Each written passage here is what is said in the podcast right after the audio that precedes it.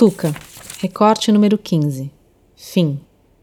Adelaide já contou que, em certa ocasião, foi comigo a uma loja de perfumes para escolhermos um presente para uma determinada namorada, com a qual ela não simpatizava. Adivinha? A namorada era a Talita, e a ocasião teve lugar numa tarde precedente àquela tempestuosa quarta-feira. O estojo, com um dos melhores artigos da perfumaria, não foi comprado por motivos de data especial. Não nos aproximávamos de aniversários a não ser do meu, que aconteceria no dia 8 seguinte. Porém, eu acreditava que, surpreendendo-a com um mimo, selaríamos nosso acordo de aceitação mútua, ela em minha vida, eu na dela. É verdade que não há defesa para mim. Sim, sou um homem volúvel e já admiti isso inúmeras vezes. No entanto, sou também um cara capaz de se envolver emocionalmente. Gosto de gostar de alguém. Gosto de inventar histórias inteiras com pessoas interessantes. E só lamento não poder antever o ritmo da parceria. Em vez de perfume, Talita teria preferido receber uma aliança e um pedido de casamento. Contudo, se Adelaide não estava à vontade com a presença de outra mulher, eu era obrigada a dar a ela todo o tempo possível. Eu queria estar com Talita, mas não fazia parte de mim impô-la à minha filha, e senti muito que a namorada tenha agido tão precipitadamente. No passado, no futuro e no presente, fui, serei e sou acusado de pai superprotetor que tratei, tratarei e trato Adelaide como se ela fosse feita de porcelana, que eu construí para ela uma redoma e talvez isso seja verdadeiro. No entanto, minha justificativa é simples. Quando você ama tão profundamente alguém, e esse alguém é visto pelo mundo como diferente, você quer ter certeza de que ele ou ela não vai se machucar mais do que é o inevitável.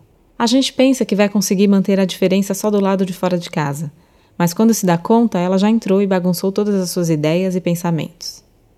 O pet shop, visto que eu fazia questão de continuar sócio de Fernando, exigiu que eu assistisse ao seu nascimento. Por causa dele, fui obrigada a me afastar um pouco. De outra forma, não pediria a Talita que servisse de motorista para a adolescente que resistia ao contato com ela. Ainda que a namorada afirmasse estar plenamente disposta, se a imposição não era boa de lá para cá, também não seria de cá para lá. Eu queria ter as duas numa convivência cotidiana, claro que sim. Mas é fácil concluir que, ao lidar com o fio da navalha, o recomendável é ir com cuidado. Não sei de onde, provavelmente de alguma série de TV, Adelaide tirou e passou a ventilar a ideia de que não precisávamos do nosso quarto de hóspedes. Na prática, ela tinha razão. Como eu tinha uma reunião em São Paulo com os antigos donos do prédio onde instalamos o pet shop, prometi que, se terminasse cedo, eu faria algumas pesquisas e traria os orçamentos. Poderíamos então escolher, como uma equipe, os equipamentos para a sala de vídeo que, de repente, se tornou o sonho de consumo de Adelaide. A negociação, graças ao talento de Fernando, terminou rapidamente. Assim, logo eu estava de volta em casa com as cotações para o home theater. Sentado à mesa da cozinha, enquanto comia prosaicamente um sanduíche de presunto e queijo amarelo, reavaliava os números e cifrões recém-anotados em cartões de papelão fino, quando ouvi a porta da sala se abrindo e se fechando. Olhei o relógio. O mostrador do micro-ondas informava 17 e 33. Há duas horas Adelaide já deveria estar de volta, mas não me preocupei com o atraso. Afinal, se ela estivesse com Talita, estaria bem, certo? A chuva, eu via pela janela, já não caía com tanta violência. Fui pego por ela no meio do caminho, mas nem me molhei, porque desembarquei do carro de Fernando dentro da minha garagem. E de lá, sem descer nem por um minuto, meu amigo partiu rumo à nova residência, um quarto de hotel. O divórcio não estava fazendo nada bem a ele. Adelaide, é você? Falei alto, engolindo um pedaço das fatias que restavam do sanduíche. Adelaide e eu também, Madalena disse e apareceu na cozinha. Ora, ora, ora, Madaleninha. Me levantei e fui dar nela um abraço. E aí, tudo certo com os negócios? Ela correspondeu ao cumprimento e se afastou para me olhar no rosto. Aham, uhum, seu marido é um gênio. Respondi e tornei a me sentar. Ele não é mais meu marido. Ela não se moveu, continuou em pé, pregada no chão e parecia preocupada. Mas ainda assim é um gênio. Não quis insistir no assunto marido não marido. Não queria me intrometer entre os dois, não seria confortável ter de tomar partido. O que aconteceria inevitavelmente se eu, porventura, cobrasse explicações a respeito daquela separação que não fazia sentido para mim. É, ele é muito bom, sim. Houve um silêncio breve. Madá não quer fazer um lanche comigo? Ofereci e recolhi os cartões dos vendedores de cima da toalha, deixando à vista apenas o pão, os frios e uma caixa de suco que eu nem tinha tocado. Não, obrigada. Uma nota de tensão se evidenciou na voz de Madalena. Aconteceu alguma coisa? A iluminação da cozinha era artificial. O escurecer prematuro do dia por causa da chuva pediu que assim o fosse, mas a lâmpada elétrica produziu um efeito depressivo sobre os cabelos vermelhos e a pele pálida de minha amiga. Não me agradou vê-la nesse estado. Olha, Tuca, acontecer, acontecer mesmo, não aconteceu. Só que podia ter acontecido. Você tá me assustando, Madá. O que podia ter acontecido? Disse, sentindo passar um arrepio pela espinha. Um monte de coisas.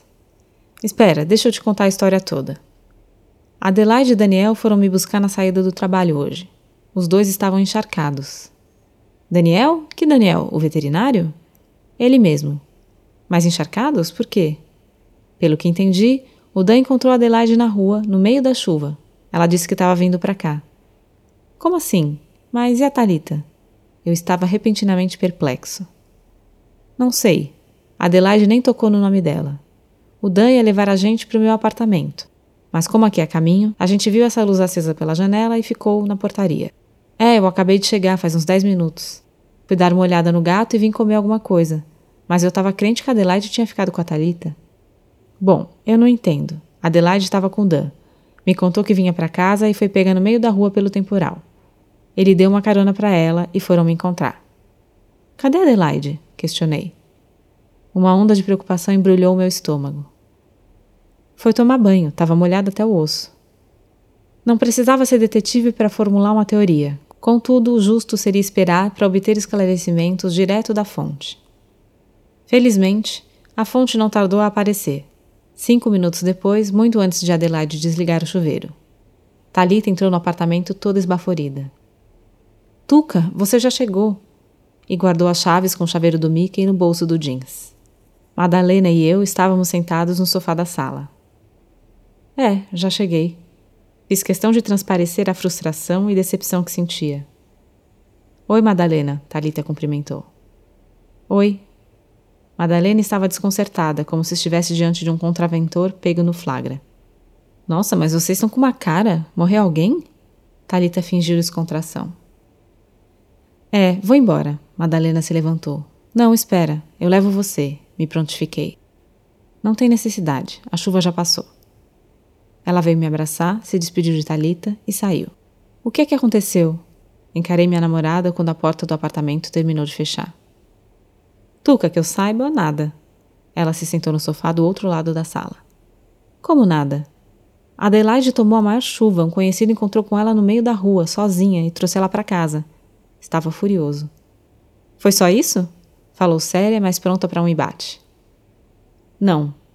Talita, eu pedi para você. Perguntei se podia levar e buscar Adelaide para mim. Você me disse que podia. Por que ela estava sozinha na chuva?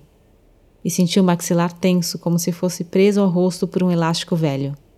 Porque ela quis voltar sozinha. Tuca, perguntei do curso de locomoção e ela disse que tudo ia bem. Então eu quis saber se ela conseguia ir embora sozinha. Ela respondeu que sim. Então eu deixei. Por que esse drama agora? Aquele jeito dela de simplificar os fatos me irritava. O seu acordo comigo era levar e buscar, não deixar ela vir sozinha. Se fosse para ela ir e vir sozinha, não tinha te incomodado, continuei. Eu não sei como pude, mas à medida que ficava mais nervoso, mais calmo aparentava. A frustração e a decepção do início da conversa baixaram seus fervores. Esconderam-se sob uma capa artificial de placidez. Ela tem 17 anos, pode decidir o que quer fazer. Você toca tanto no assunto da idade, mas para o seu governo ela ainda não tem 17.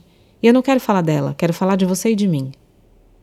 Ótimo, então vamos falar de nós dois. Talita se impertigou. Você me disse que queria espaço, que queria participar da minha vida, da minha rotina. Aí, quando aparece a oportunidade, você toma decisões que eu não tomaria. Tuca, pelo amor de Deus, sua filha não é mais nenhuma criancinha. Ela rebateu com uma expressão chapada, atônita. Mas eu sou responsável por ela ainda, pela segurança dela, pela saúde dela. Você está sendo patético cuspiu. Talita, eu não dou a mínima para o que você pensa de mim. Ah, então é assim que vai ser? Ela ficou em pé. Você protegendo a Adelaide, qualquer um que chegue perto vai ser tido como invasor? Escuta, admito, tenho problemas em lidar com minha filha, eu sei disso. Mas não é você quem vai resolver esses problemas.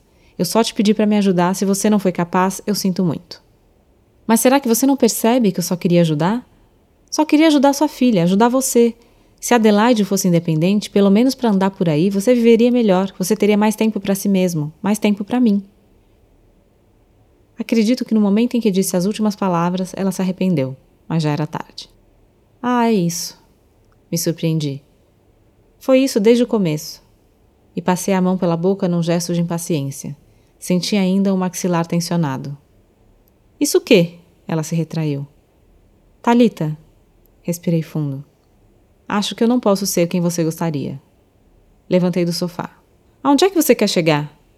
Ela agora se expandia, enraivecida. Não posso entrar nesse jogo com você. Não vou forçar barra nenhuma com Adelaide para ter mais tempo disponível. Não abro mão dela um milímetro. Mas e você, hein? O que, que você pensa que vai acontecer? Que ela vai ficar aqui para sempre?